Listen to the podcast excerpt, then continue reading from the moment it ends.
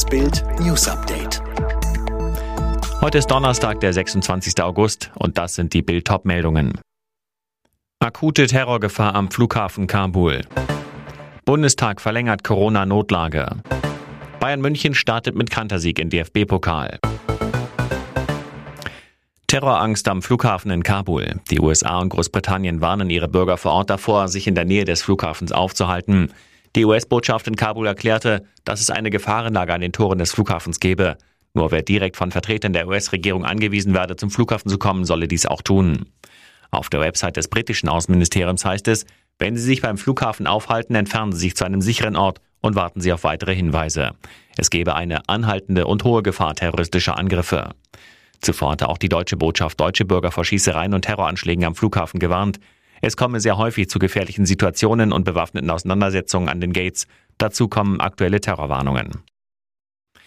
Der Bundestag hat die Verlängerung der epidemischen Lage beschlossen. Bedeutet, der Corona-Ausnahmezustand, der eigentlich am 11. September auslaufen sollte, wird nochmal drei Monate verlängert. Der Bund kann damit weiter massiv in die Freiheitsrechte eingreifen.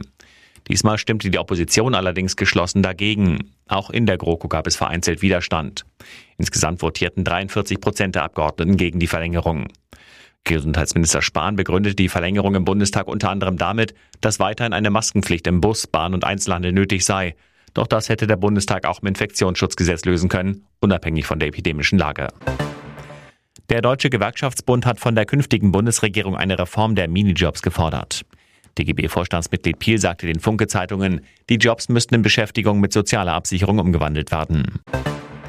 Die Deutsche Post bereitet sich auf deutlich mehr Brieffehler bei der Bundestagswahl vor. Vorstandschef Meyer sagte den Funke-Zeitungen, die Briefwahl könne ein großes Ausmaß annehmen.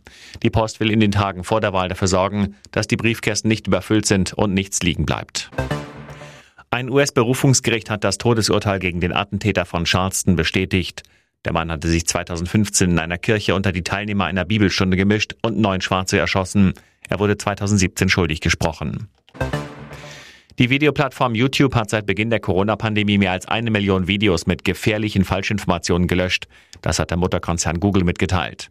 In den Videos seien falsche Heilmittel gegen Corona beworben oder die Pandemie als solche in Zweifel gezogen worden. Bayern München ist mit einem Kantersieg in den DFB-Pokal gestartet. Die Münchner gewannen das erste Rundenspiel beim Bremer SV mit 12 zu 0.